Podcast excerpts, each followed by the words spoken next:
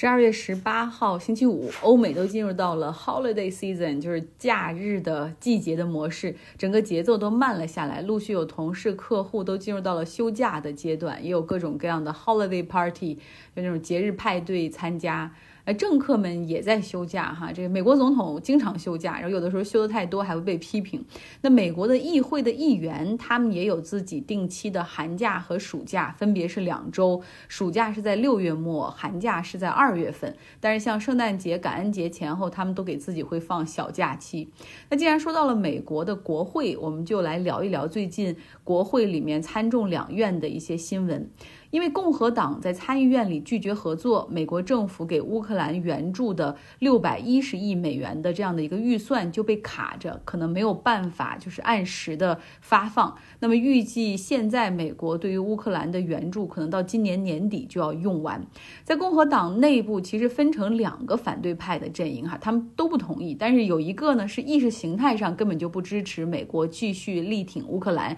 因为他们认为说这场战争跟美国根本没有关系，你给乌。克兰人这么多钱，这是在浪费纳税人。这部分人就是基本上是茶党或者 Trump 的铁粉。那另外一部分的阵营呢，是传统的共和党人，像为首的是参议院共和党领袖麦康奈尔以及。Lindsey Graham 就这种比较老派的哈，他们其实绝对是支持乌克兰的，也愿意让美国继续出钱，但是他们现在希望用乌克兰作为人质来要求民主党去答应一个批准乌克兰援助的附加条件，那就是美国政府应该加强对边境的管控，这包括出钱出人，然后另外呢，对于难民的接纳政策应该收紧哈，他们认为现在美国国内正出现一个就是难民危机，那这样的争吵。还是对于预算的一个争执。其实值得注意的是，之前共和党内部已经就对以色列发放援助这部分没有任何意见哈，那笔钱已经通过国会的批准了。但是对于乌克兰的援助，他们则是拒绝哈，然后并且以此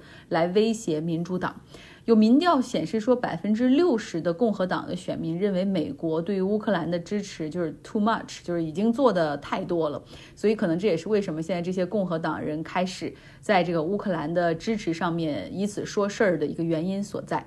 乌克兰和俄罗斯的战争其实还在继续哈，这我们都知道。那尽管乌克兰处于一个攻势，但是在过去几个月里面，说实话，他们没有获得太多的进展。那实在实际上战场上是处于一个僵持不下的状态，这对乌克兰非常不利。包括你看到欧洲那边哈，德国的预算也可能需要被削减。荷兰获胜的这个议会的党派实际上已经走向了极右翼这边，他们也不太愿意支持乌克兰。那美国的支持也不像过去那样毫无阻。力了，所以在乌克兰背后的这些欧美盟友的力量，哈，实际上是在衰弱的一个状态。那这可能正是俄罗斯总统普京希望看到的。那说到普京，普京近期罕见的进行了一次中东的之旅，哈，目前他好像还在中东那边。他在这周初是访问了阿联酋和沙特。他在阿联酋的时候，正好也赶上了那个 COP28 联合国气候大会。但是普京的行程完全和联合国气候大会没有关系，哈。那阿联酋对于普京的到来还是给予了非常高的礼遇，比如全套的骑兵护航，还有车队的欢迎。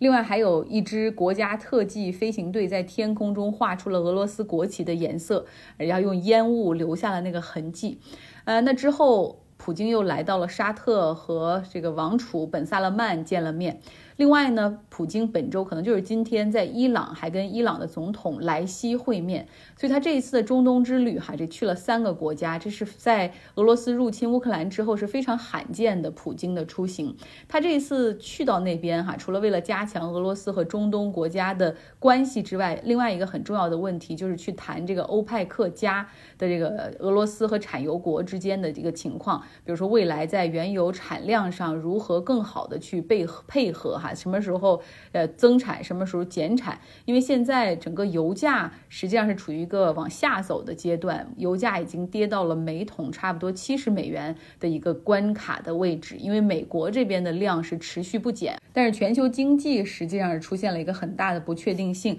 尤其是中国经济这边哈，好像有些动力不足，这也导致原油的价格下跌。目前这个价位已经是六个月以来的一个最低点。OK，我们说完这些哈，再回到美国的国会，说说众议院。那个 Kevin McCarthy，首个被赶下位的美国众议院的议长，他在被赶下来刚刚两个月哈，他又觉得自己再也不想在这个位置上，哪怕是议员他都不想干了。他宣布将在今年年底辞去议员的职务，哪怕这距离他任期结束还有一整年的时间。他在《华尔街日报》上发表了一篇自己的专栏文章哈，宣布了决定。他说。他将 leave the house but not the fight，也就是说他会离开众议院，但是不会离开这场战斗哈。他还会继续参与共和党的政治，然后会争取更多的选民支持，更多的竞选资金，并且会招募更多的人加入共和党。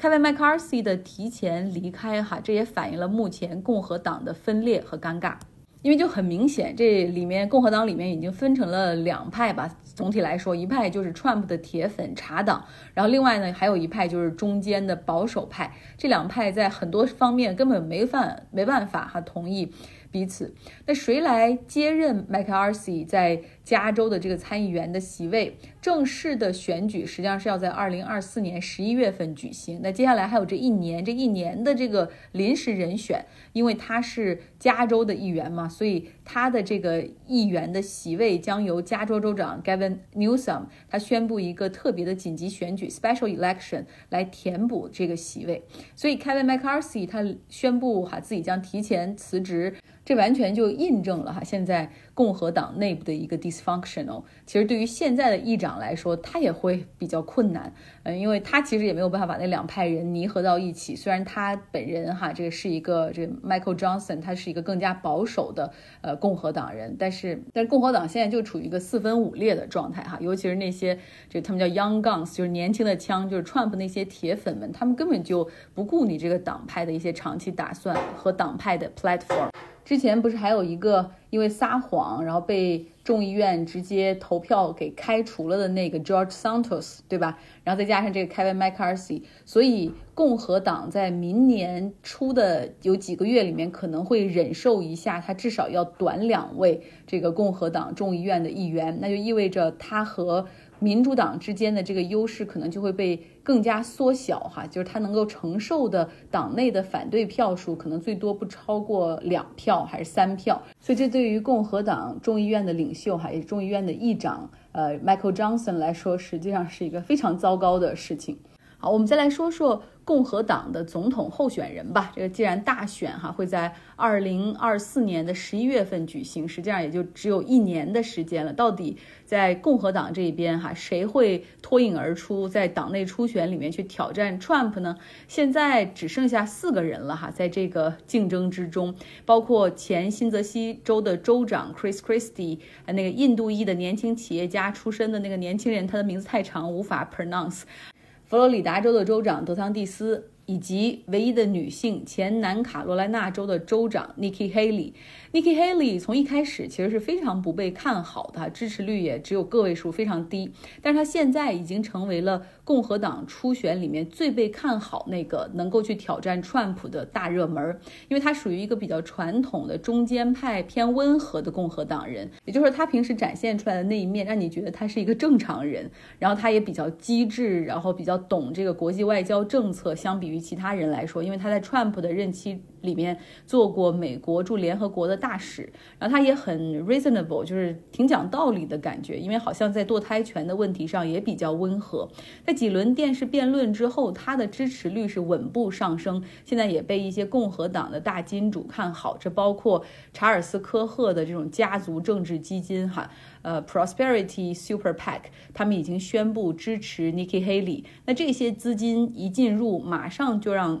Haley 的竞选增加了广告的投放，然后他们也已经开始雇人哈上门挨家挨户的敲门，然后做广告，然后多了很多的网络上的这种 digital ads 等等，呃，来宣传他的一些政见，然后来给他去打气加油。那在民主党这一边，这个捐赠人哈这些行列里面，很多人其实也希望 Nikki Haley 可以胜出哈，可以去挑战甚至击败 Trump，成为共和党这边的候选人。摩根大通的 CEO Jimmy Diamond 之前就对民主党这一边的金主们直接呼吁说，你们现在都应该来给 Nikki Haley 捐款，因为他可以在初选中击败 Trump。虽然不是每一个人。都喜欢拜登，但是应该是每一个正常人都不希望 Trump 再重新当美国总统，啊，所以他出现了一个这样的呼吁。那另外，我们还看到民主党的支持者、科技圈的大金主 Reid Hoffman，他给 Nikki Haley 的竞选资金最近是捐了二十五万美元，也是通通过一个 Super PAC 的形式。Reid Hoffman 他是 PayPal 的早期创始人，后来他自己又创办了职业社交网站 LinkedIn。他和马斯克、彼得蒂尔都是好朋友，然后他也是现在最火的那个 AI Open AI 的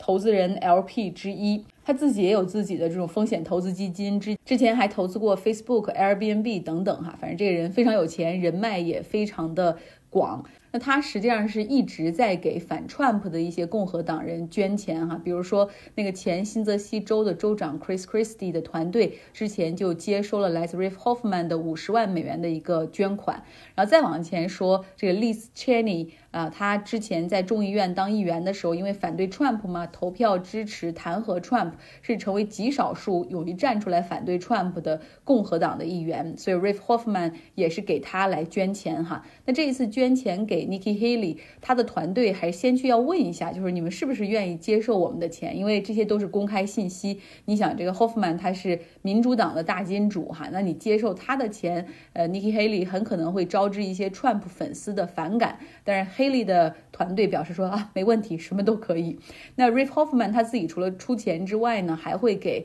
民主党啊，还有拜登办一些筹款晚会，也算是在科技圈里最积极参与政治、最积极的支持民主党和拜登的这个科技圈大佬了。除了他之外呢，在硅谷的科技圈里面还有一个政治基金哈，叫 FSA Fund，SF 应该代表 San Francisco 吧，呃，然后他们也是一个 Super PAC。所谓 Super PAC 就是成立了这样的一个超级基金会，它就可以去接受个人的大额捐赠，然后再由这个 Super PAC 再分配给不同的政治 campaign 或者是个人哈，然后来去竞选。那这个 Super PAC 已经花了大概三千三百万美元来反串。那像这个 SFA Fund 这个 Super PAC 的背后呢？除了 Reid Hoffman，还有 WhatsApp 的联合创始人，然后另外还有风险投资基金的一个创始人叫 Tim Draper。其实别看科技圈里的这些人平时好像只是那种技术宅，但是好多人对于这种政治也有一些自己的诉求哈。